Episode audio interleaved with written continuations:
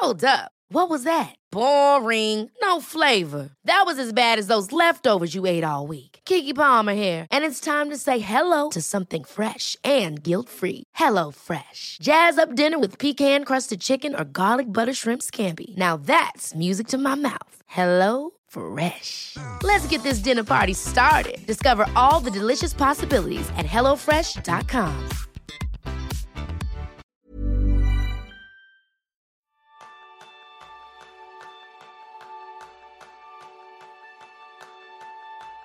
¿Cuántos de vosotros forcejeáis cuando os enfrentáis a una presentación difícil? ¿Te imaginas hablando delante de una audiencia y sentir cómo tu mensaje les llega y disfrutas del momento? Pues así va a ser tu próxima presentación porque en el programa de esta semana aprenderás cómo llegar a la ovación aplicando el método Bravo de comunicación con Mónica Galán. Mónica está considerada la experta en comunicación verbal y no verbal más relevante de Iberoamérica. Ha impartido clases magistrales y conferencias en España, México, Perú, Colombia, Ecuador, los Estados Unidos y ha sido profesora en universidades de prestigio internacional como la Universidad Europea de Madrid, la Universidad de Alcalá de Henares y la Universidad Harvard. El año pasado ha sido nombrado una de las mujeres influyentes del año por the Washington Academy en los Napolitan Victory Awards. Y Mónica es autora del exitoso libro Método Bravo, con subtítulo la herramienta definitiva y divertida para hablar en público de forma brillante en cinco sencillos pasos. Bienvenidos a un nuevo episodio de Kenso, el podcast donde descubrirás cómo vivir la efectividad para ser más feliz. Yo soy Jeroen Sangers, aprendiz en dar y recibir el aplauso. Yo soy Quique Gonzalo, aprendiz en pensar y repensar en la audiencia. Bienvenida, Mónica. Bueno, qué feliz estoy y, yo con esta bienvenida ya podría hacer la ovación del aplauso, os lo hago yo a vosotros. Qué contenta de acompañaros y qué contenta de acompañar a las personas que ahora estén haciendo lo que estén haciendo, pues podemos estar un rato dando un paseo, eh, arreglando algo en la casa, cocinando quizá. Yo, mira, cocinan ellos otra vez yo ya contenta de que lo haya hecho acompañándoles. Feliz de estar hoy con vosotros, chicos. Muchísimas gracias y además tengo que proponerte un reto, Mónica. Yo que sé que tú eres valiente. ¿Aceptas de antemano antes de que te lo cuente? Mi respuesta es sí. Ay, Dios me mío. Encanta. me encanta. Pues el reto va a ser el siguiente. ¿Qué te parece si al final cada oyente del podcast, Mónica, al terminar de escucharte, puede ser capaz de hacerse a sí mismo una presentación de cinco minutos delante del espejo sobre un tema que le apasione? ¿Te animas? Me animo y, fíjate que una promesa, o mejor dicho, el compromiso, es esa promesa que ya no solamente le hacemos ahora a los oyentes, sino que me hago yo a mí misma. Espero contarles clave para que se puedan hacer esa presentación. Porque fíjate, tanto que conocemos a veces de, personas en la televisión o, de los personajes de nuestras series favoritos, y qué poquito rato en presentarnos a nosotros mismos. Nada, no me puede gustar más este reto. Venga, pues vamos a por ello, vamos a comenzar con la entrevista y lo primero ¿En qué eres aprendiz, Mónica? Uy, en un montón de cosas. Y además cuando hay algunas que se me dan, también hay que saber decirlo, especialmente bien, me apunto a otra que sea especialmente torpe. Estoy apuntada a Kung Fu en este año 2021. ¿Os podéis imaginar para alguien cuyo único conocimiento sobre las artes marciales ha sido ver repetidas veces Karate Kid? O sea, vamos a ver, eh, muy, muy, muy, muy torpe, mucha sensación de, ser una continua aprendiz, pero mucha sensación también de cuando vas dando un pequeño paso adelante, esa satisfacción de lo de lo mal que nos sentimos y nos comparamos con otros, de lo injustos que somos, ¿qué sentido tiene que me compare con mi profe que lleva, ¿qué? 40 años haciendo las mismas clases, es un absoluto maestro. Pues fíjate, eso me pone en órbita y también me da un puntito de, humildad aquí que en ese, en ese sentido para cuando yo a veces les exijo a mis eh, alumnas y alumnos, pues saber pedir desde la compasión también. Así que en esto, este el Kung Fu sería la, última, la última novedad. Qué bueno. Oye, hay una foto tuya que ronda por ahí, que se ve en algunas de tus presentaciones, una niña de tres añitos con un teléfono rojo comunicándose con el mundo entero. Mónica, ¿qué reconoces de esa foto, de esa niña en ese momento, a la mujer de hoy en día? Mm, qué bonito que lo digas, porque, porque veo la misma esencia. Fíjate, o sea, una disfrutona de la comunicación. Justo estar en este negocio que, que a la vez es mi vocación, pues, pues empezó ahí. Ya, ya me decía mi abuela con esa edad, ay, hija mía, o sea, esa pipita tuya, esa pipita como, como esa capacidad de llevarme, ¿verdad?, con la comunicación a los vecinos o a la familia, te, va a hacer ganar dinero. Bueno, mi abuela era una mentora de emprendedores en todo ¿Ah, caso. sí? reconozco, bueno, a, una antigua usanza, pero, pero fíjate, reconozco la pasión y la, el enamoramiento por, por lo que pasa al otro lado de la línea, por lo que pasa con el otro, por lo que pasa con la audiencia. Qué bueno.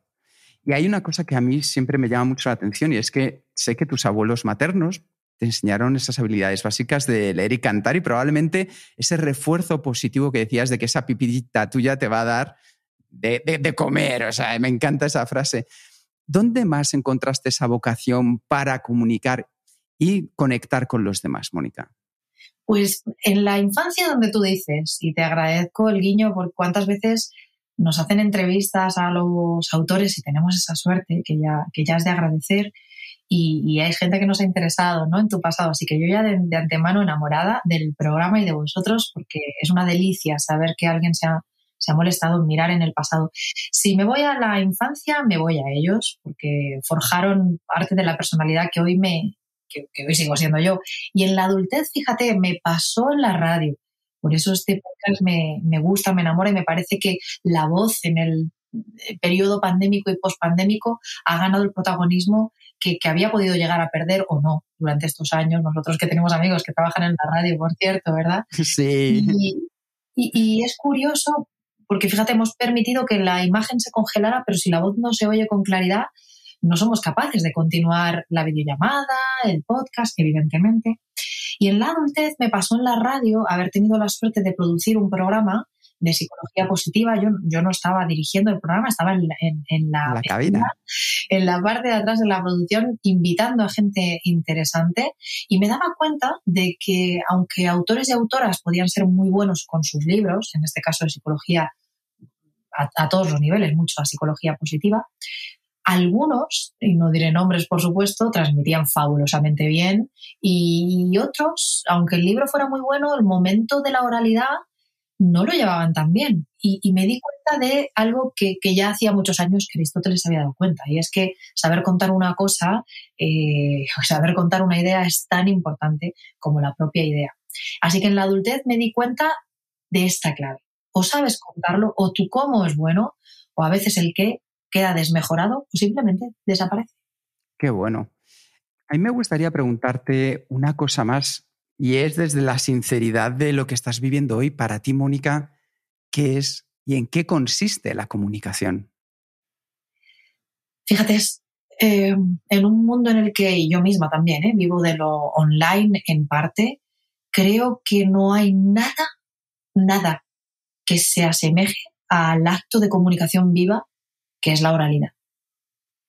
Y tengo la suerte de tener este momento B2C, la gente me busca en la web y quieren formarse conmigo y tener una mentoría, pero queridos, donde yo sigo siendo más fuerte y donde tengo menos problema, pues a la hora incluso de pasar una factura, si me lo permitís, que yo creo que está bien que también hagamos claridad, es a las grandes multinacionales que tengo el honor de que cuenten conmigo, porque lo es. O sea, cuánta gente querría eh, verse hoy mismo. Acabo de colgar una llamada en un laboratorio farmacéutico, llamada, una clase en un laboratorio farmacéutico online diciendo esto, en esta, en esta sensación que nos deja la pandemia de trabajar no de solo a sol, sino de Zoom a Zoom, ¿no? Pero, pero fíjate que para mí la comunicación es ese acto de, em, esto, o sea, la, oralidad es ese acto de comunicación viva y que no puede ser, no puede ser cambiado por nada. O sea, tú mandas un mail y no genera el mismo impacto, tú haces una píldora de vídeo y tiene que estar muy bien grabada para que... Y sin embargo, en el presente, con lo que nos cuesta y con lo difícil que es, vosotros que habéis entrevistado a gente que sabe de mindfulness y todo esto, solo nos lleva al presente ese momento de comunicación que nos conecta profundamente con la, con la persona que tengamos delante. Sí, sí. Vale, dejamos el presente un poco por más tarde. Yo quiero volver atrás otra vez, porque ya, ya hemos conocido a la Mónica como niña y, quiero volver un poco más, mirar cómo has llegado a ser eh, la persona y, la, Mónica que, que, conocemos hoy en día, ¿no? Y por tanto, si miro un poco tu, tu trayectoria para convertirte en una referente en la comunicación, tu camino comenzó estudiando humanidades. eh, una primera carrera sobre gestión turística y organización de eventos, y de ahí al desarrollo personal y la radio, como ya has mencionado, ¿no? Yo veo en todo esto un hilo conductor que son las personas. ¿De qué importancia tiene este contacto persona y las, poner la persona central en todo tu trabajo? es que es tal cual, ¿no? Cuando a veces les pregunto a los alumnos sobre el discurso más famoso de la historia, no pueden evitar, si no hablan del que se supone que es, que es Martin Luther King Jr., de Steve Jobs y de esa forma de connecting the dots o conectar los puntos. La mía, más que un punto, es un puntazo y es que me gusta la gente de verdad. Fíjate que ahí podría ir con coma y sin coma, ¿no? Me, gusta la gente de verdad, me gusta la gente coma, de verdad, porque no todo el mundo puede decir eso con, la pasión que conlleva y que genuinamente le guste la gente. Y por supuesto, si sigo con el juego de palabras, claro que me gusta la gente genuina. Elegir humanidades, eh, claro, que, marca mi vida. Y fíjate que hay un punto con, con, con esa conexión humana que, que, todos los trabajos que he tenido se han visto beneficiados de que desde muy pequeña me interesara profundamente la, vida del otro y cómo hacerlo más fácil. Puede sonar a discurso buenista. Para mí ha sido más que una estrategia, que eso quizá luego te ves eh, a lo largo de los años cómo hacer amigos y dices, bueno, pues esto ya lo llevaba yo haciendo un rato, ¿verdad? Pero eh, hay una ciencia en todo ello y, desde luego ha marcado mis elecciones. Que me interese la gente, de verdad, que me guste la gente. Se nota, se nota. Genial. Em, y pues después de unidades en la radio, al final decidiste dar el salto y ayudarnos a, las personas a hacer nuestra vida mejor. ¿Cómo te recuerdas este momento en que, que, que, que, tomaste esta decisión? Pues con más miedo que vergüenza. Eh, yo recuerdo tener todas estas teorías del impostor que ahora están tan de moda, contarlas como si ya las hubiéramos superado. Eh, yo las recuerdo con, con, pero bueno, agazapadas en primera fila, esperando que yo cometiera algún error para, para dejar claro que los, las dudas que tenía eran más que lógicas y evidentes, y si me iba bien era una cuestión de suerte, ¿no? así de traicionero es el síndrome del impostor. Lo que pasa es que a fuerza de hacerle callar, aprende a darte otras opciones. Yo recuerdo muchas dudas, recuerdo estudiar mucho para merecerlo, porque tampoco está bien según, bueno, quién soy yo para decir que está bien o que está mal, pero, pero creo que hacer ciertos atajos y pensar que, ay, me voy a quitar la teoría del impostor y digo lo que sea y ya está, tampoco es una bandera que a mí me, interese eh, levantar y mostrar frente a la audiencia. Creo que hay una parte de trabajar eso que, por ejemplo, en el caso de un discurso o de tu marca personal, se acaba convirtiendo tus elecciones eh, profesionales, vitales, pero también creo que hay un momento en el que hay que decir, basta, voy a darme permiso y voy a probar. No, no, nadie ha aprendido a montar en bicicleta con un PowerPoint. Efectivamente. ¿Y, cómo llevamos hoy en día este síndrome de impostor eh, en, las cosas nuevas que estás haciendo, por ejemplo, el, artes marciales y todo esto. El del artes marciales solamente me dice normal que tengas esa síntoma de impostora porque lo eres. eres muy mala, eres muy mala.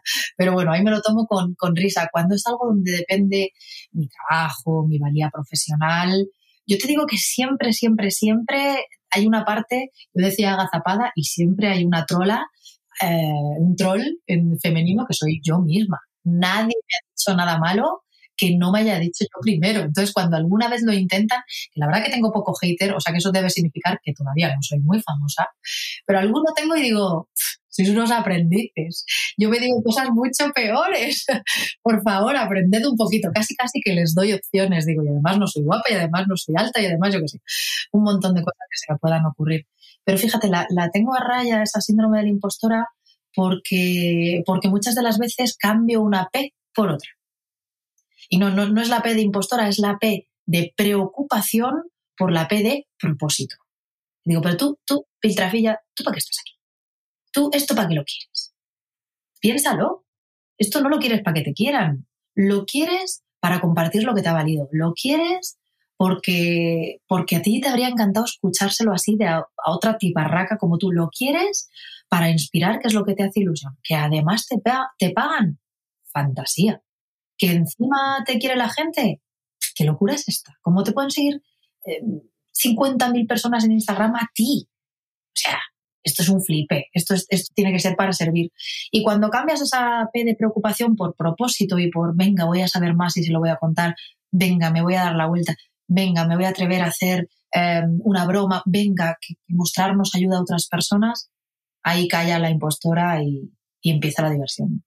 Ah, fantástico, fantástico. Me, encanta este, este consejo de, cambiar la P.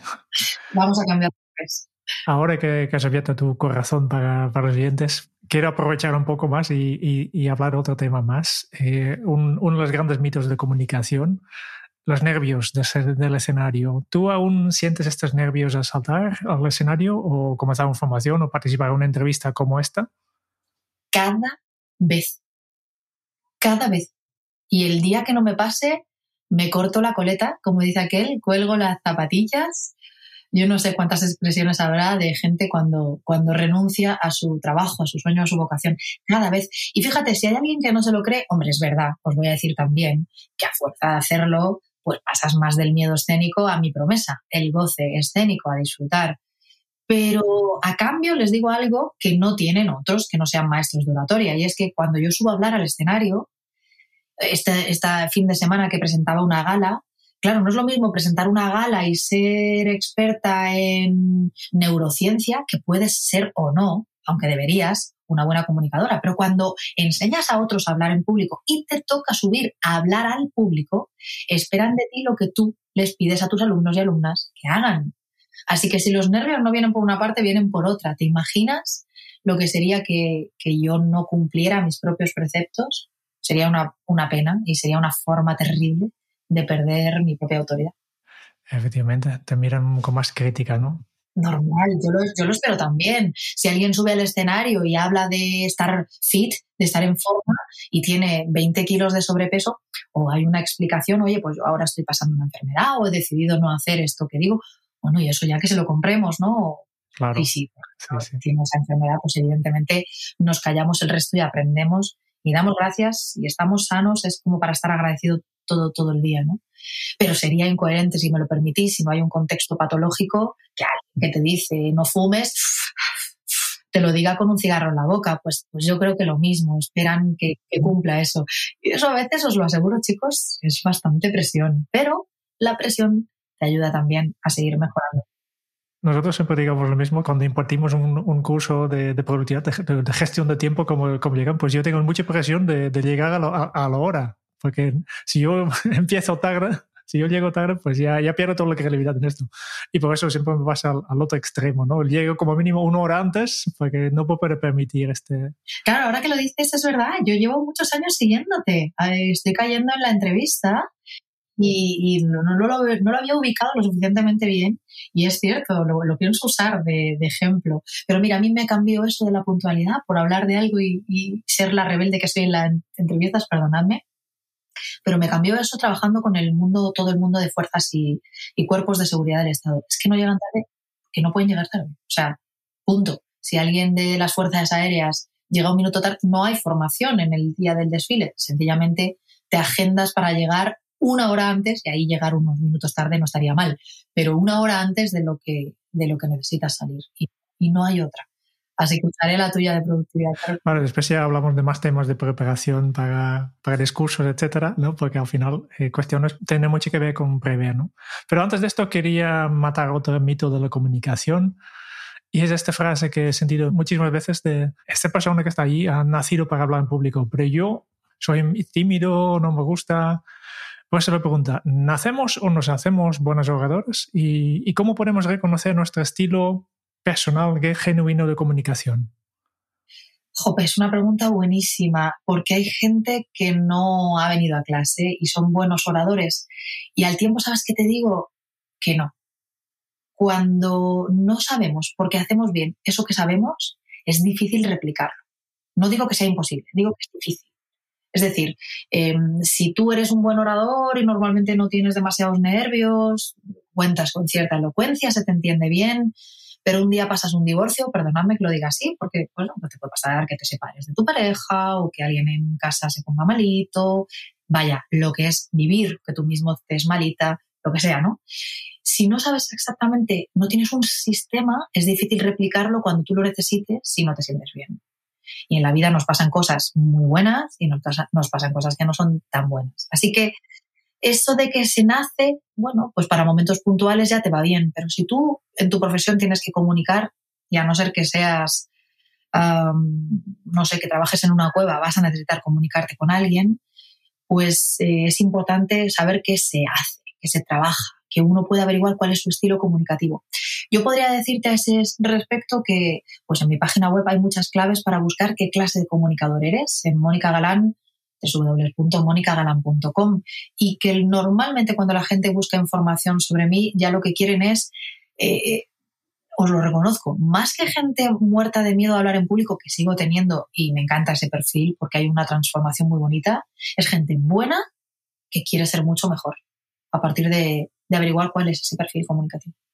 Muy bien, pues ya tenemos desmitificados un poco las grandes, dos grandes temas de, de, comunicación. Vamos a, a construir, vamos a, enseñar un poco de aprender cómo, cómo comunicar bien, ¿no? Y tú, tras años de investigación y has analizado los mejores ponentes, eh, además eh, has aprendido mucho de tus propias experiencias ante el público.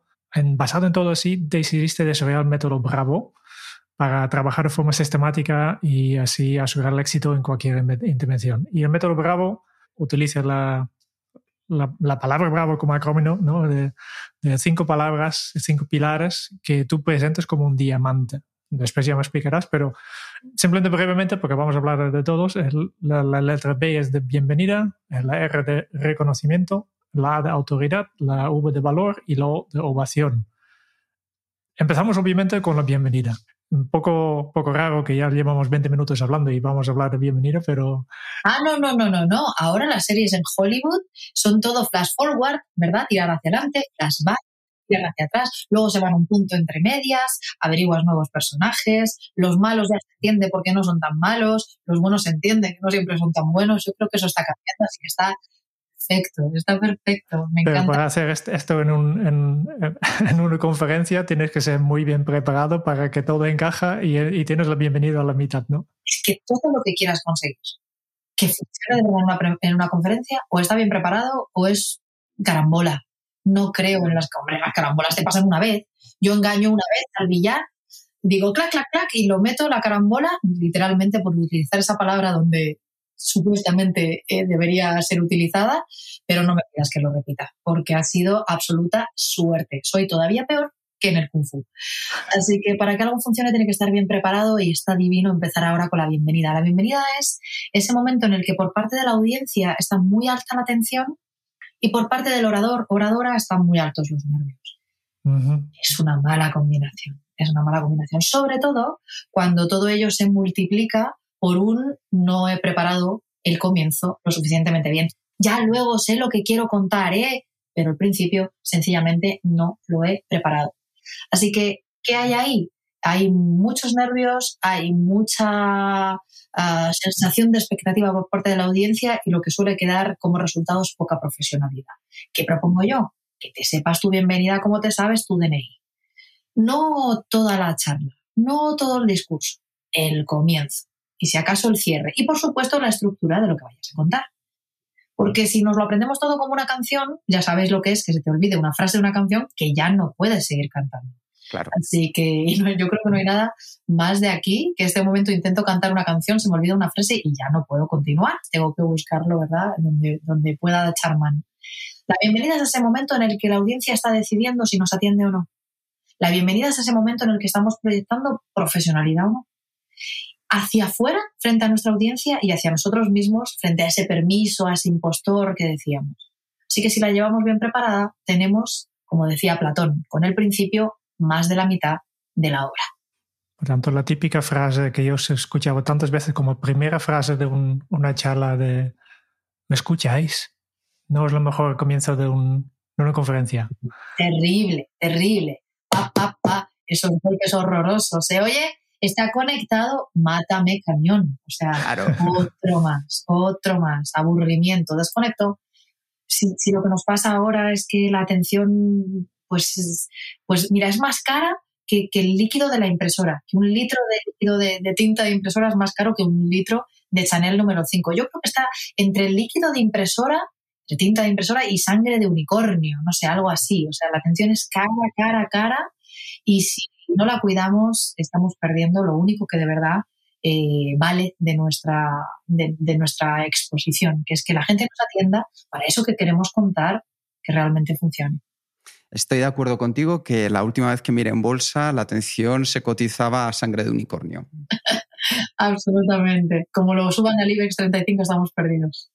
Y esa bienvenida de la que estamos hablando, dentro de nuestro reto de esa presentación que nos vamos a hacer a nosotros mismos, ¿qué nos tenemos que contar? Es decir, cuando nos estamos preparando, ¿cómo podemos hacer la mejor bienvenida posible dentro de nuestras capacidades, Mónica?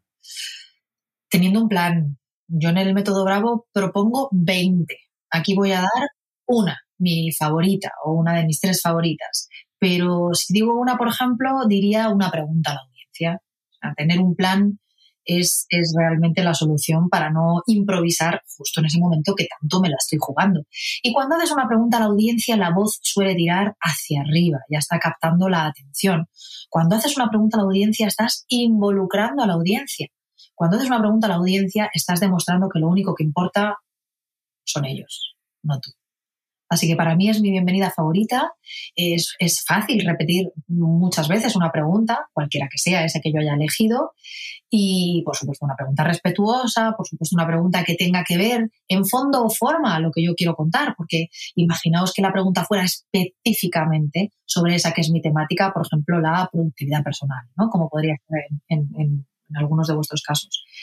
O podría hacer una pregunta que simulara un ejemplo eh, que, tenga que ver con la productividad personal. Por ejemplo, ¿te imaginas que un avión de las Fuerzas Armadas en el día del desfile, ¿no? como antes mencionábamos, saliera un ratito después? ¿no? ¿Quién entendería esa formación perfecta en triángulo y otro por detrás yendo lento? ¿no? O sea, que habría cargado todo el desfile y ya sabéis cómo funciona la prensa. Yo creo que sería más importante esa noticia que la del propio desfile. O sea, que, como veis, lo, puedes unir. Me encanta este punto que estás diciendo, Mónica, porque al final no es esa pregunta con la que todos hemos crecido de ¿cómo están ustedes? Que funcionaba, ¿eh? O sea, para esa, para esa audiencia funcionaba. Esa, esa, pregunta potente, esa pregunta capaz de hacer resonar por dentro a la audiencia, como tú dices, la tenemos que enfocar mucho en ellos. La tenemos que enfocar en que la persona a la que queremos que, o las personas a las que queremos transmitir el mensaje, vean, por así decirlo, un poco el final o el beneficio de prestarte atención durante cinco minutos, 30 minutos, una hora? Me vale, me vale eso. O sea, ya en todo caso, habiéndola preparado, estás demostrando eso. Pero la pregunta puede o no estar orientada ya a la respuesta o a la promesa de todo mi mensaje. Fíjate que yo de verdad que soy muy juguetona y podría empezar perfectamente una ponencia de hecho la recuerdo, y era de oratoria, eso sí, era un público que, trabaja en, en, energías renovables. Y yo recuerdo perfectamente comenzar mi clase de oratoria preguntando, ¿sabíais que por cómo ruge el mar, alguien experto podría saber exactamente qué hora es? Claro, estos decían, qué profe de oratoria más rara, esta tía de que va a hablar las mareas. Claro, llevarlo después, no os voy a desvelar cómo, tendremos que hacer otra entrevista pero al final era simplemente hablar de que cuando te vuelves experto en tu materia, eres capaz de ver lo que otros no ven, escuchar lo que otros no escuchan, sentir lo que otros no sienten. Lo arrastraba a cómo ellos, siendo cada uno expertos en su, en su temática, podían demostrar eh, maestría frente a quienes les escucharan. Y como ves, qué promesa hay en saber qué hora es en función de cómo ruge la marea. Yo, desde luego, que soy muy de secano, muy madrileña, no sabría qué hora es ni mirando al sol, ni mirando al mar. Eh, tengo que mirar el reloj y varias veces, porque si miro el móvil, digo que es para ver la hora y miro cualquier cosa menos qué hora es. Así que Qué buena recomendación, Mónica. ¿Y cómo vamos a saber, después de haber hecho esa pregunta, que hemos conseguido nuestro objetivo? ¿Cuáles son los indicios que nos definen que al final la pregunta hemos acertado? Para comenzar con esa bienvenida. Oh, esta es muy buena y cuando tenemos la suerte de ver a la audiencia, ya sea real o en digital, pero se pone en la cámara, ¿verdad? Para variar. Eh, yo tengo un colega que dice, si si están moviendo, o esto voy a pedir disculpas, ¿eh? porque tengo un pequeño improperio ahí, pero si están moviendo mucho el culo es que tú no les estás moviendo el corazón. ¿Esto qué significa? Que cuando se mueve mucho la audiencia, posiblemente se esté aburriendo, hay que saber leer a la audiencia, hablar bien al público, implica escuchar bien al público. Y entendedme escuchar, como lo dice mi sobrina pequeña, cuando, cuando coge la carita dulcemente de su mamá y le dice, mamá, escúchame, escúchame, pero escúchame con los ojos. Para que su mamá deje de mirar el móvil trabajando insaciable, como, como muchos de nosotros, ¿verdad? Que somos un poco workahólicos. Y, y en ese escúchame con los ojos, fíjate cuánta verdad esconde una cría eh, tan chiquitita, ¿no? ¿Cuánta, ¿Cuánta razón tiene una cría tan pequeña? Em, cuando tú ves que tu audiencia te mira, asiente, eh, está enganchada, yo creo que, que, todos sin saber sobre el lenguaje no verbal, no consciente, sabemos perfectamente cuando alguien nos está atendiendo. Hay que procurar esos momentos y, incluso aunque nos estén dando indicio de lo contrario porque haya alguien distraído, hay que, hay que tratar de jugar con el precepto de tengo un regalo para ellos, se lo estoy dando ahora, propósito, propósito, propósito. Muy bien, vamos al, a la letra, reconocimiento. Este para mí es un interrogante. Si yo veo bravo, bienvenido y entender. ¿Qué, quieres decir con reconocimiento en, una, en una charla o una, presentación? Tienes toda la razón que es menos intuitiva. Bienvenida, no hay, no hay, no hay duda, es autorresolutiva. Reconocimiento debería serlo también. Fíjate que nosotros a la audiencia en castellano decimos decimos el respetable al público, ¿no? El respetable. Valdría perfectamente, haría un intercambio de cromos de reconocimiento a respetable sin problema, ¿no? No me importaría, porque creo que muchas veces lo que sucede cuando alguien no se prepara bien una comunicación es que lo que le tiene a la audiencia es poco respeto. Em, me gusta jugar con la idea del reconocimiento porque si no hay alguien que te escuche no estás hablando, estás ahí pues eh, bueno, divagando tú solo, como a mí me gusta hacer en el coche, y que por cierto también dicen que es síntoma de inteligencia, menos mal, porque si hubiera sido síntoma de locura, pues tendría que haber firmado como, como una loquita, que también creo que lo soy, todos tenemos un poco de locura, ¿verdad? Em, reconocimiento es ese momento en el que te das cuenta y les haces a ellos partícipe de que sin alguien que te escuche tu mensaje sencillamente no vale para nada. Y, y considerarles y hacerles parte de tu discurso es lo que hace que el discurso esté vivo y por tanto valga para algo. Si no, sencillamente no es útil. Y en la práctica, ¿cómo puedo hacerlo? ¿Puedes compartir alguna técnica para, conseguir que, que... La audiencia lo va a querer, no me están siguiendo en Instagram, no sé quiénes son, no se han metido en la web, pero bueno, tú me lo pides, voy a contar un ejemplo. me, estaba, me estaba haciendo de rogar. Pues mira, algo tan sencillo como decir, Jope, eh, haz tu bienvenida y, nada más dar la bienvenida dices, antes de, desarrollar las ideas que, que, con ilusión he traído o antes de contaros mm, de qué va a ir esta mañana o este discurso, me gustaría daros las gracias porque todos tenemos una agenda imposible, no tenemos tiempo suficiente para, dedicarnos a eso que queremos y, que estéis aquí atendiendo a este discurso, a esta charla, a esta conferencia, a este taller, cada uno lo que sea, pues es un honor y, un lujo para mí. Ya estaría. Y fíjate que me he dado carrete, pero algo tan sencillo como muchísimas gracias por asistir a las personas que habéis venido de otra ciudad. Muchísimas gracias por conectaros en remoto. Gracias por conectar la cámara. Ya algo como esto, uno siente que en vez de ser tú un busto parlante, un holograma que ya estuviera previamente grabado, te estás dirigiendo a las personas que están ahí frente a ti de una forma u otra. Y supongo que este también tiene que ser breve, ¿no? Como algunas conferencias que os he escuchado que empiezas primero cinco minutos dando las gracias a todas las personas implicadas, a la persona que pone la sala, al presentador, a la persona de audio, a las luces. Eh. Total. Mira, yo he escrito un libro de 300 páginas, jamás me he llamado a mí misma escritora, soy autora de un método. No soy escritora, escritores son otros y lo hacen fabulosamente bien pero em, a mí me cambió la escritura de este método y aunque mis agradecimientos son a muchas personas, como abro el libro, la cita inicial del libro es muy cortita, súper sucinta de Voltaire y dice algo, fíjate que yo propongo un estilo, propongo un método, o sea, un sistema para hablar en público, pero la cita con la que abre el libro es, todos los estilos son buenos menos el aburrido. Creo les podemos perdonar. La audiencia nos perdona todo. Nos perdona que, ay, se me ha olvidado el paso. Ay, me he puesto nervioso casi, casi que te quieren más, ¿no? Ay, es que he dicho primero la A y era la R primero y te lo perdonan porque la gente tiene buen corazón, salvo deshonrosas excepciones, patológicas y extrañas excepciones. pero lo que no perdonamos es el aburrimiento. Si has jugado con mi tiempo para darme la nada, te digo, como Voltaire, yo permito todos los estilos, menos el aburrido. Es aburrido.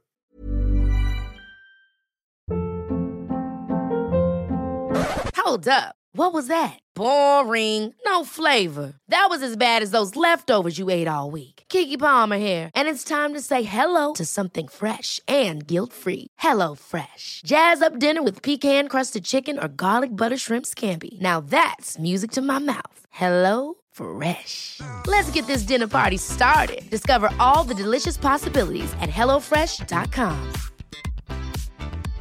Hey, I'm Ryan Reynolds. At Mint Mobile, we like to do the opposite of what Big Wireless does. They charge you a lot, we charge you a little. So naturally, when they announced they'd be raising their prices due to inflation, we decided to deflate our prices due to not hating you. That's right. We're cutting the price of Mint Unlimited from $30 a month to just $15 a month. Give it a try at mintmobile.com slash switch. $45 upfront for three months plus taxes and fees. Promo rate for new customers for limited time. Unlimited more than 40 gigabytes per month. Slows. Full terms at mintmobile.com.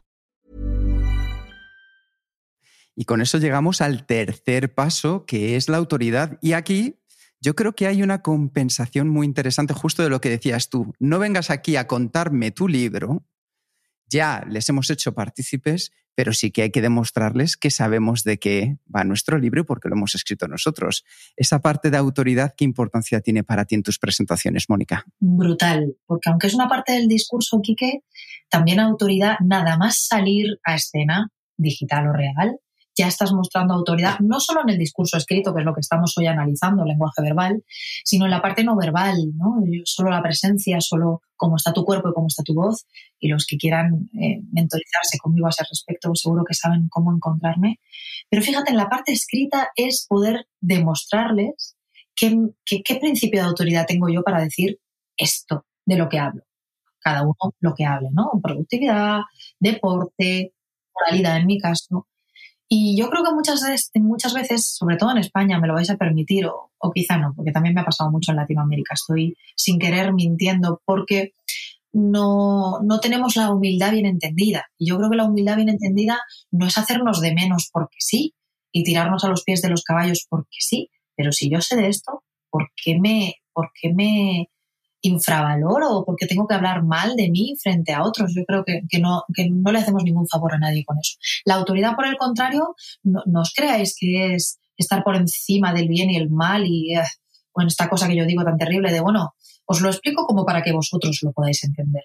Bueno, por favor, no tienes vergüenza. O sea, ¿cómo se te ocurre? Creo que la autoridad no es ni más ni menos que explicar por qué yo, porque ahora hablo de lo que hablo. Hay que con orgullo y con ilusión. No me veréis hablando de Kung Fu, a no ser que sea para contar una anécdota simpática y lo torpe que soy. Oye, y quizá alguno de mis aprendizajes. Lo que sí será habitual es que yo hable de esto que es mi pasión, mi sueño, y aunque no haya estudiado periodismo, que, que es eh, lo anecdótico en mi, en mi formación, eh, sí que explicaré por qué la obsesión absoluta por los discursos me llevó a encontrar esta, esta teoría discursiva, ¿no? esta línea subyacente a todos los discursos que yo he llamado Bravo y que Aristóteles denominó introducción, nudo de desenlace. Así que la autoridad es el momento de lucir por qué yo, por qué ahora hablo de esto que estoy hablando. A mí me gusta mucho una cosa que acabas de comentar y es que la autoridad está presente desde el momento en el que sales a escena. Y yo diría que incluso desde el primer momento en el que empiezas a preparar con la audiencia en mente tu mensaje. ¿Cómo puedes transformar una presencia potente para que la gente cuando te vea sienta esa autoridad tuya con tu lenguaje corporal, Mónica? Yo te podría hablar ahora de grados, de verticalidad, pero, pero me voy a ir a otra cosa más importante, porque conmigo podrán aprender eh, ese fondo y forma, pero me voy a ir a lo que yo, a mí me gustaría escuchar en un podcast y que es de verdad la piedra angular de, la comunicación en cuanto a cómo me veo yo. Y algo que decíais antes, yo lo repito mucho en lo que te cuentas, cuenta. Esa autoridad, antes de que te la dé la audiencia, antes de que te la confieran los de enfrente, te la tienes que haber dado tú misma, tú mismo, estudiando sobre ello, preparando el mensaje y en última instancia confiando en ti, aunque sea mínimamente. Entonces creo que, esa autoridad parte de la autoimagen. Por eso hablar en público para mí se ha convertido a nivel personal y desde luego a quien yo acompaño, que son altísimos directivos, directivas, Y por supuesto, emprendedores y emprendedoras, eh, y siempre hay hueco y hay fórmulas para que cada uno en su budget, en su presupuesto y en sus circunstancias pueda acercarse pues, desde lo más cercano, que es el método Bravo, el libro, a, a, otras cuestiones, ¿no? De trabajar más intensamente o en grupo. Pero siempre hay una mejora de autoestima. No lo vendo así porque no es lo que yo quiero vender, eh, desarrollo personal, pero no lo digo yo, lo decía Andrea Gassi en, esas memorias open que, que, fueron un antes y un después en, la lectura para mí de biografías. Eh, que hay muchas formas de ponerse fuerte y hablar en público es una de ellas, definitivamente.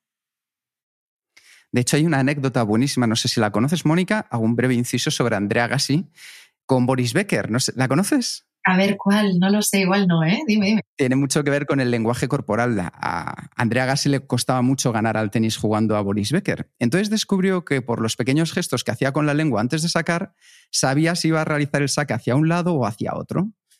Y años después, cuando se empezaron a juntar, le, contó Andrea Gassi a Boris Becker esto. Dice, no, no, es que yo ya sabía hacia dónde ibas a sacar, por dónde ponías la lengua. Dice, pero claro, eso lo hacía siempre. Dice, no, no, dice, cuando ya sabía que tenía el, juego perdido, de vez en cuando te dejaba para que tú no entendieras que yo ya sabía con tus gestos qué es lo que tú ibas a hacer. Entonces, me parece muy importante el mensaje que estás mandando para la autoridad de nuestra autoestima corporal también. Absolutamente. No, no conocía la anécdota y me parece divina.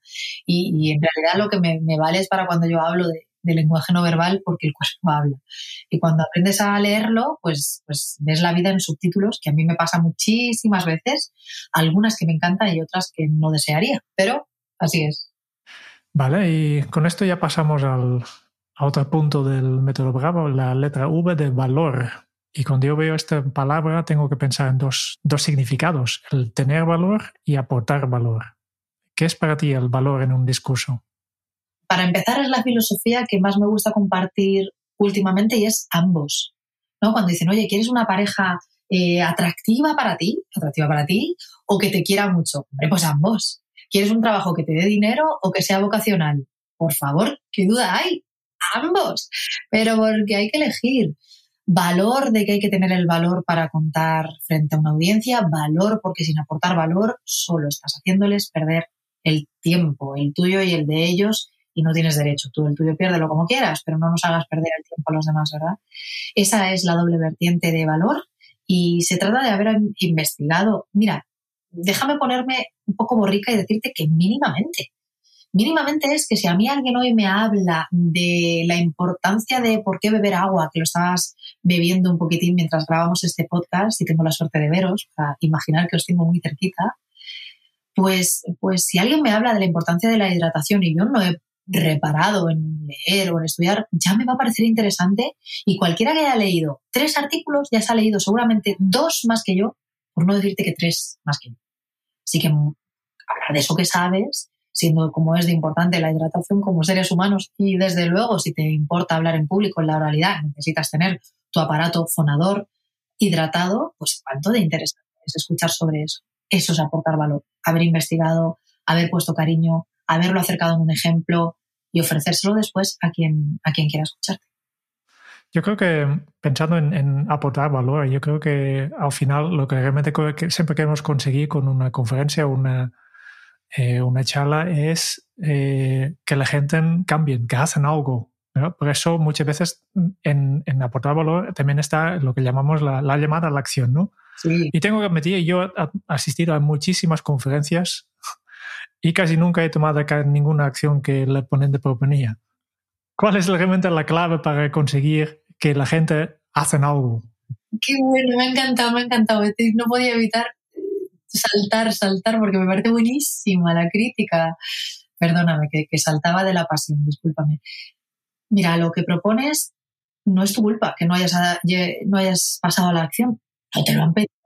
No te lo han pedido con maestría me ponía tan nerviosa mientras lo decías que me estaban dando ganas de entrar en acción a mí. Así que eh, yo creo que lo que sucede es que muchas de las veces, y, la verdad, si este podcast no vale para hacer autocrítica, si no vale para permitírmelo, para, para, molestar un poco a nuestra audiencia, entiéndase molestar como reflexionar, como decir, jope, ¿cuándo hago yo esto? ¿Cuándo no lo hago? Mira, si, alguien escucha una charla y no hay un cambio, no, no hay una percepción distinta, es porque la persona que está ejecutando esa charla no ha pensado qué es eso que le está pidiendo la audiencia. Y sin cambio es, otra vez, perder el tiempo. Y no sé a quién conocéis vosotros que le sobre el tiempo, pero yo no conozco a nadie. A nadie. Efectivamente. Muy bien. Y con esto nos queda una letra más, la O, ovación. Y lo tengo visto un poco como algo que pasa después de la conferencia, pero tú pones dentro de la metodología, ¿no? ¿Qué, qué importancia tiene recoger el éxito? Jo, qué buena, que nunca me lo han preguntado así, qué importancia tiene recoger el éxito. Muchísima. Fíjate que yo antes cuando escribía también esta teoría del impostor decía que cuando va mal, mm, refuerzo, claro, claro, por eso no lo hago, porque me sale mal cuando va bien, uy, ha sido suerte o bah, no es para tanto, es lo que se esperaba. Si no hay premio, normalmente no hay repetición.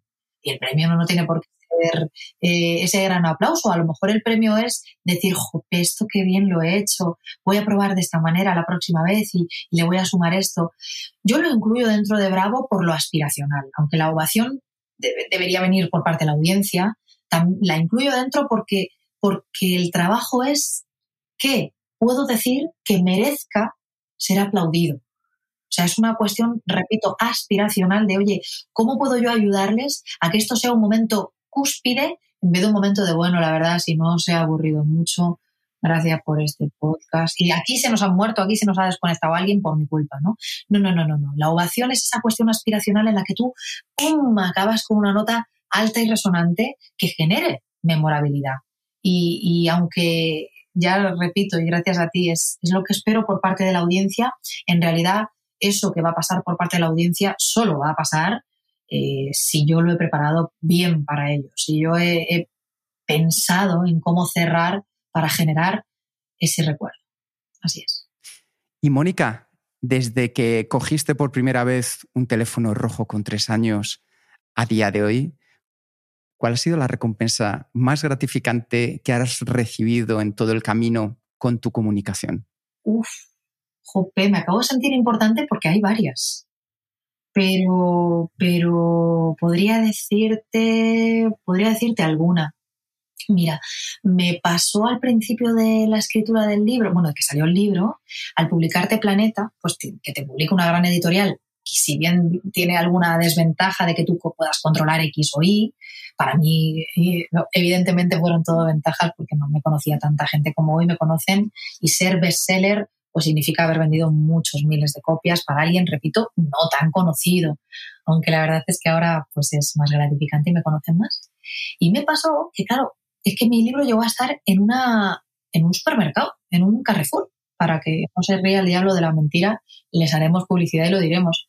Entonces yo recuerdo que los primeros días recibía mensajes de todo tipo, a algunos les gustaba más, otros menos. De hecho, fíjate, de los pocos troles o trolas que tuve desde el principio, había una mujer que me decía que estaba muy enfadada porque ¿por qué tenía que salir yo en la portada de mi libro? Si era un libro de oratoria, ¿por qué es que tenía que salir yo en una foto como si fuera una revista de Vogue? Y tiene toda la razón, yo no quise aquello, pero, pero así me lo pidió la editorial y, yo feliz de, de hacer lo que me pidieran y aprender con ellos. Sin embargo, me pasó los primeros días, fíjate, luego he tenido muchas anécdotas, pero esta la recuerdo con cariño porque hubo una persona que lo compró porque me puso un mensaje, apenas 10 días después de la salida del libro, me puso un mensaje y me dijo, oye, he comprado tu libro porque lo he encontrado en Carrefour, que ya el primer momento es guay, ¿no? Entre las patatas fritas y los tomates, y eh, tu libro ahí puesto. He comprado el libro porque es suave, ya empiezas a dudar. Me he comprado el libro porque sales con gafas en la portada, yo también tengo gafas, ya empiezas a dudar mucho más. Y el mensaje continuaba diciendo que, que es un chico de síndrome de Down de una ciudad de, Madrile eh, una ciudad española, no madrileña, no era Madrid, eh, de una ciudad española y que se había leído el libro muy rápido, el libro que más rápido se había leído, y que se había atrevido a presentar a la Asociación de Síndrome de Down de la que era parte, haciendo método ¡Wow! ¡Qué impresionante! Pero para mí fue como, claro que salgo con gafas, claro que quiero que mi libro sea suave, claro que quiero estar en un Carrefour, en oferta como las patatas O sea, eh, a partir de ahí, pues desde alguien que ha hecho el discurso frente a la reina Leticia, y no soy yo, con un bravo, a alguien que en el pregón de su pueblo, por ser una persona conocida, ha utilizado un método bravo, a cientos de personas en multinacionales que me escriben diciendo que, que hablan de Big Data más cómodos porque usan el método Bravo. Entonces, para mí es un orgullo porque son todos, pues evidentemente, mucho más grandes que yo y sin embargo usan algo que a mí se me ocurrió y que por supuesto pensé que no le iba a gustar a nadie. O sea, yo entregué el manuscrito como mirando hacia el otro lado, como la sirenita cuando firma aquel contrato en Disney, ¿no? De, no quiero saber nada, esto va a ser un desastre. Y el día 1 salió un 13 de febrero y el 14 de febrero, Día de los Enamorados, se había vendido una primera edición completa, que cuando es un libro a dos tintas hablamos de, muchos, muchos, muchos libros Método Bravo vendidos el día 1. Así que muy contenta, chicos. Es una auténtica maravilla este libro y lo recomendamos para iniciarnos, conocer desde luego más a Mónica en esos primeros pasos hacia la comunicación. Y yo creo que una de las cosas que hace muy bien este, este, libro es la planificación que has hecho respecto a cómo responder estas tres preguntas, que yo creo que es clave. Y te quiero hacer a ti la pregunta, Mónica, ¿en qué orden hay que responder al preparar una comunicación a estas tres preguntas? ¿Qué comunico? ¿Cómo comunico? ¿Y para qué comunico? La primera, la última. Ese para qué, sin una dirección, es montarse en el taxi y, señorita, ¿dónde la llevo? Pues no me lleve aquí, no me lleve allá. Te acaban tirando del taxi porque aunque corra, no, no, gana lo mismo el taxista o la taxista que si está ese, ese vehículo en movimiento. El para qué. O sea, el para qué sería la primera, el cómo sería esa actitud, esa cuestión actitudinal y de lo que te cuentas cuenta y qué permiso me doy y quién soy yo para contar esto, y el qué, ¿no? Más o menos era el qué, lo de la Eso es, sí, sí. cuento, qué detallo, que, que, es todo un trabajo quizá más intelectivo que emocional, como sería el cómo. Yo, yo iría en ese orden, iría en ese orden. No sé si Simon Sinek, ¿no? Este que habla del porqué de las cosas, lo, lo haría mejor, pero yo creo que, que, lo he defendido con orgullo. ¿Y qué es? Y se nota dentro del propio libro y de cómo expresas las cosas, te lo digo yo. Y no es lo mismo preguntarse por qué comunico que para qué comunico. Que eso lo explicas muy bien en, gracias, en el libro. Gracias. Una cosa me lleva a un, a un, lugar, hacia el pasado, y la otra me proyecta hacia, hacia el futuro, el por qué estoy haciendo esto, ¿no? ¿Para qué estoy haciendo, mejor dicho, esto? Esta es la, una pregunta yo creo que es súper importante para la preparación y cuando yo tengo que pensar en la preparación pienso en esta frase del presidente americano Woodrow Wilson.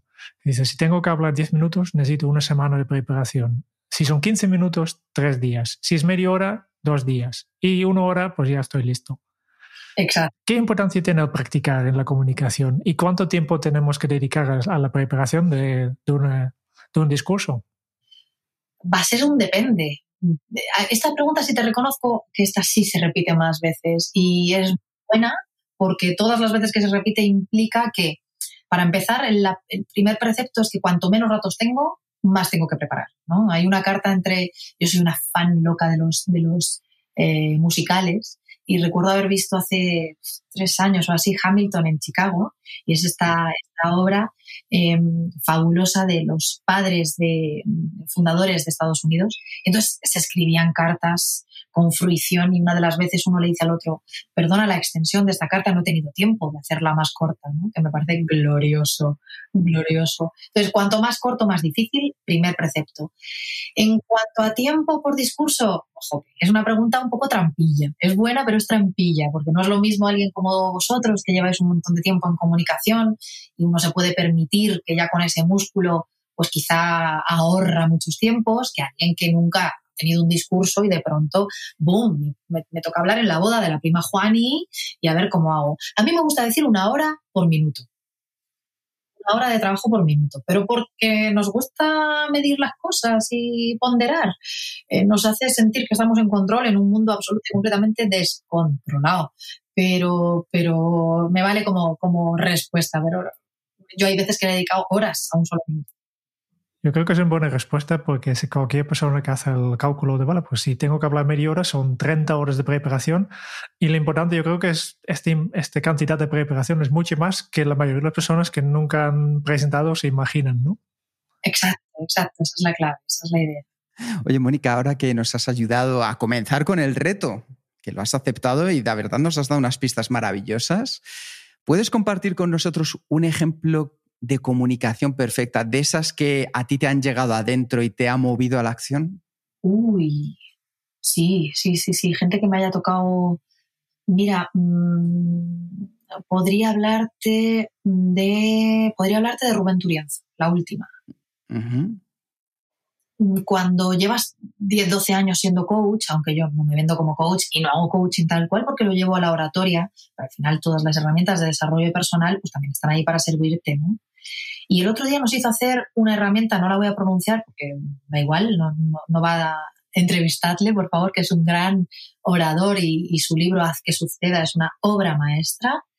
Pero fíjate, con Rubén Turienzo el otro día mm, nos hizo hacer un taller en el que estaba y él participó un ejercicio de los de clase número uno de coaching y lo llevó con una maestría tal que, que, que, que me obligó a hacer lo que antes estabais insinuando de, oye, y ese cambio y esa pues él me ayudó a bajar a tierra esto que tú te cuentas de no voy a hacer todo esto y es gigante, pero no empiezas por el primer paso. Y me ayudó a dar el primer paso de algo que espero que vea la luz en un futuro próximo. Oh, qué ganas, qué ganas. Y nos quedamos ahí con Rubén, que le tenemos también en nuestro radar. Una última pregunta por mi parte, Mónica. Aprovechando esta ocasión, ¿a quién le agradecerías quién eres tú como comunicadora? Mira, les voy a agradecer a las dos mujeres que son las prologuistas de mi libro. Yo no enarbolo la bandera del feminismo, aunque evidentemente significando feminismo e igualdad, creo que hay mucho que seguir trabajando y, por supuesto, como ser humano soy feminista, como mujer evidentemente soy feminista. Eh, repito, significando esto lo que significa que hombres y mujeres somos iguales en derechos y en deberes y, que además cuando lucimos, eh, ellas o ellos, pues les damos motivos a otros para brillar. Y yo he visto en el escenario a una Margarita Álvarez y a una Pilar Jericó, que pronuncio con orgullo que ambas son mis prologuistas, y siempre son ejemplo, siempre son ejemplo de... Luego hay cosas que hacen que me encantan y otras que a mí me gusta hacer de forma distinta. No digo que no me gusten, digo que a mí me gusta hacer de forma distinta, pero con una admiración absoluta y al 99,9, vamos, al 100%, que que, me, que me flipa todo lo que hacen. Y que ellas hayan abierto camino me parece de agradecer. Y con orgullo, pues como ya la, juventud es esa enfermedad que se va curando con los años, pues cuando ahora a mí me pasa, eh, yo que todavía arrastro los 30, eh, casi, casi, casi que me escapo, eh, pero estoy todavía en los 30, pues cuando veo a chicas de veintitantos decirme, pues tú eres ejemplo para mí, me pasan dos cosas. A, me estoy haciendo vieja. B, B, oye, qué guay, que ahora las que a mí 10 años atrás, ¿no? Yo las veía como algo imposible de llegar y, y ahora estoy ahí a su lado, pues ojalá yo también siga arrastrando que otras chavalas eh, y chavales, desde luego, pero por, por hacer este guiño a gente que me ha inspirado encima del escenario, hoy voy a elegir a estas dos super mujeres. Genial, dos grandes ejemplos. Eh, por cierto, Margarita ya ha pasado por este podcast en el episodio 66, hace tiempo ya, y Pilar está en nuestra lista y seguro, seguro, seguro que algún día pues quedamos con ella para, porque también tenemos muchas ganas de hablar también con ella. Como gran ejemplo también es para nosotros. ¿eh? Qué bueno, qué bueno, claro que sí. Has hablado de para qué de un discurso. Eh, y este, para mí, cuando yo hablo de un para qué, también directamente me viene una imagen de cuál es el resultado que quiero conseguir, cómo será el éxito, ¿no? Y ya hemos definido el éxito en, el discurso, pero yo que tengo una pregunta que va un poco más allá. Es una pregunta que te ha dejado nuestra última invitada, María Negro, en el episodio 149. Y su pregunta para ti es, ¿qué es para ti una vida con éxito? Hacer lo que quiero hacer con quien me apetece hacer el rato que me apetezca hacerlo. Eso es el éxito para mí. Sin sentir culpabilidad, podría ser perfectamente apostillar. Uh, sí, sí, eso sería una vida con éxito. Eh, mirarme al espejo y caerme fenomenal. Es una vida con éxito. Eh, que algo que quiero hacer eh, pueda hacerlo con recursos suficientes es una vida con éxito. La última pregunta que tengo para ti, antes de pasar al cuestionario Kenso, eh, que ya miramos después, es si tú tienes alguna pregunta final, siguiente paso, sugerencia o mensaje para los oyentes de este podcast. Claro, claro, vamos a, vamos a preguntarle, o sí, sea quien sea, vamos a preguntarle, eh, mira, yo creo que se aprende mucho de lo, bueno, yo creo, madre mía, menuda cosa novedosa, se aprende muchísimo de los éxitos, se aprende mucho de los errores estaría bien que dijera la, siguiente persona dónde es la, dónde, cuando, cómo, a lo eh, entrevista periodística, ha sido la última vez que ha metido bien la pata. Yo creo que nos definen nuestros éxitos y hemos hablado de ello y me voy ahora al error como un gran maestro. De hecho, os voy a regalar una frase que para mí es eh, un mantra absoluto y es que el fracaso es el resumen de la información necesaria para un nuevo, mejor intento. Y con esto, que la siguiente persona cuente su gran metedura de pata. No me la devolváis, que no viene de boomerang, ¿eh? Esta no la No, no, no, no, no, no, que, va, que va. Para nada. Muy bien, con esto ya pasa, que eran dos, dos cositas más para terminar la entrevista. El primero es el cuestionario Kenso, que son 10 preguntas rápidas, que, que son las mismas preguntas que hacemos con todos nuestros invitados y invitadas.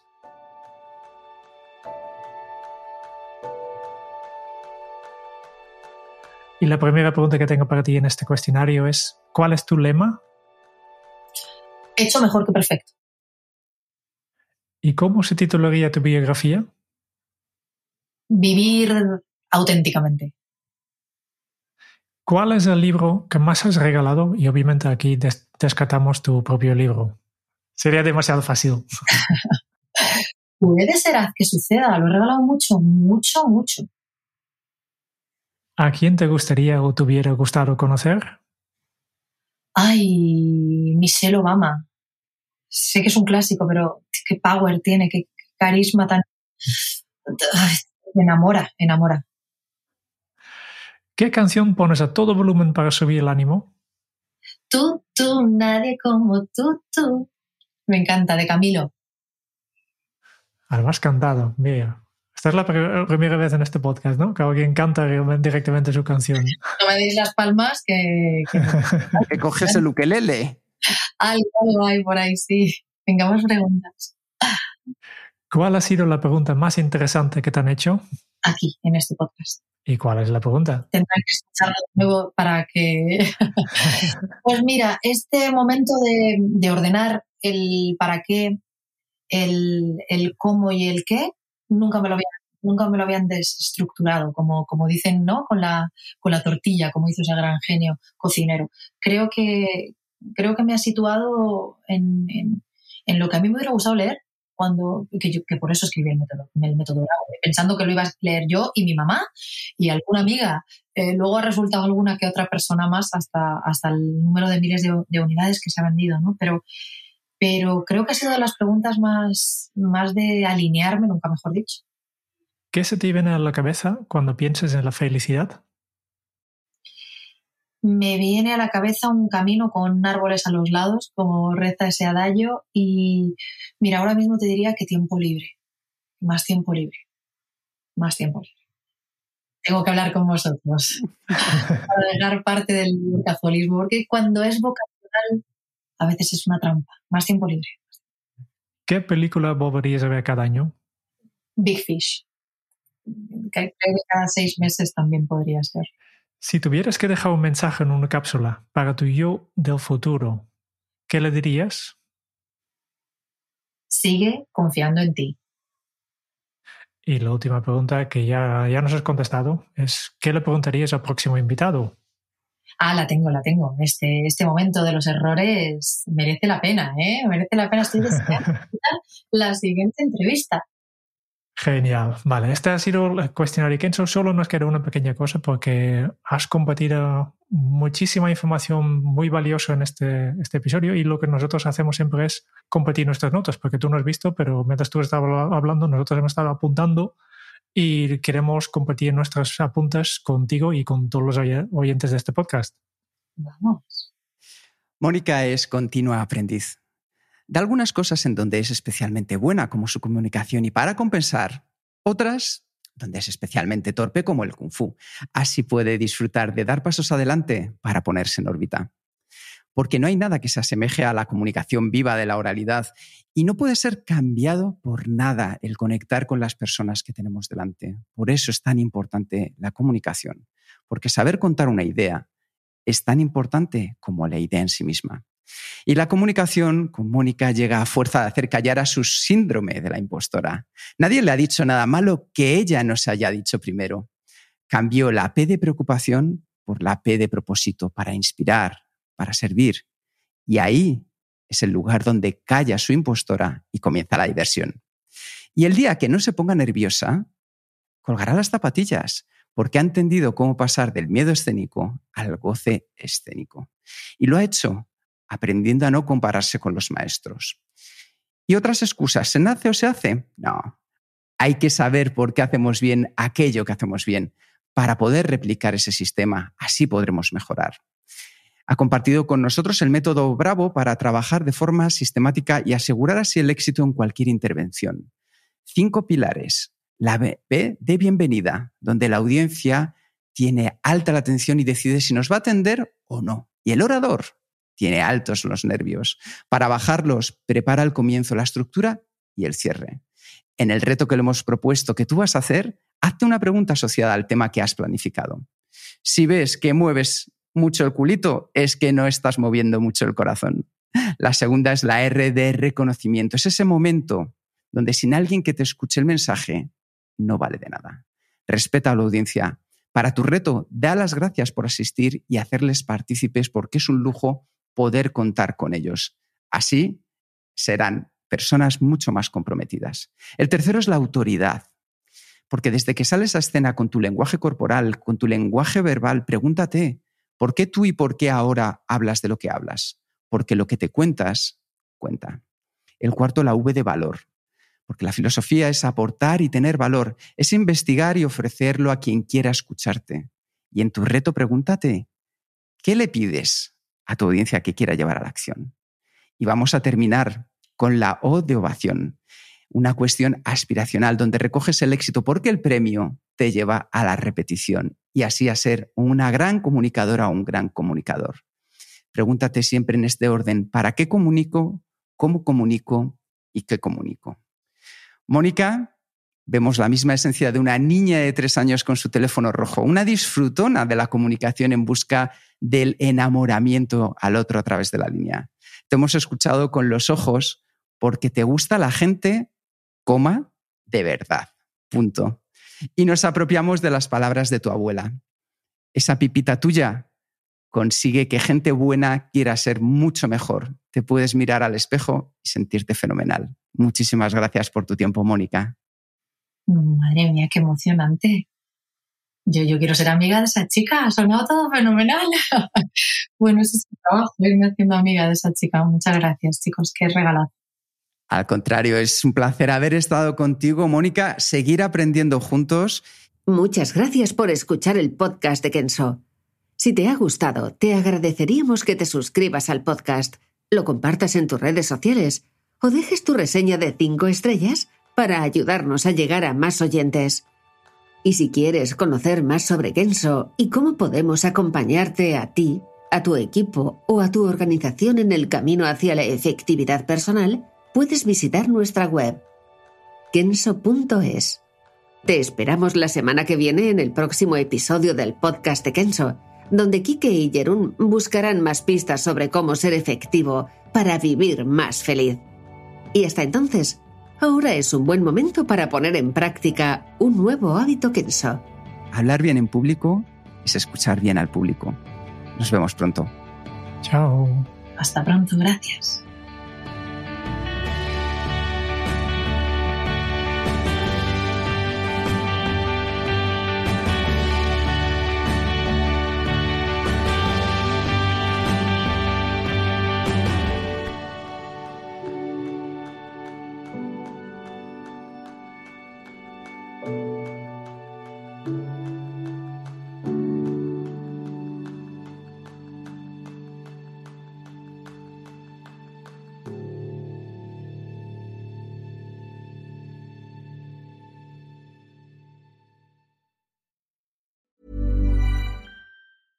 Ever catch yourself eating the same flavorless dinner three days in a row? Dreaming of something better? Well, HelloFresh is your guilt-free dream come true, baby. It's me, Kiki Palmer. Let's wake up those taste buds with hot, juicy pecan-crusted chicken or garlic butter shrimp scampi. Mm. Hello Fresh. Stop dreaming of all the delicious possibilities and dig in at HelloFresh.com. Let's get this dinner party started.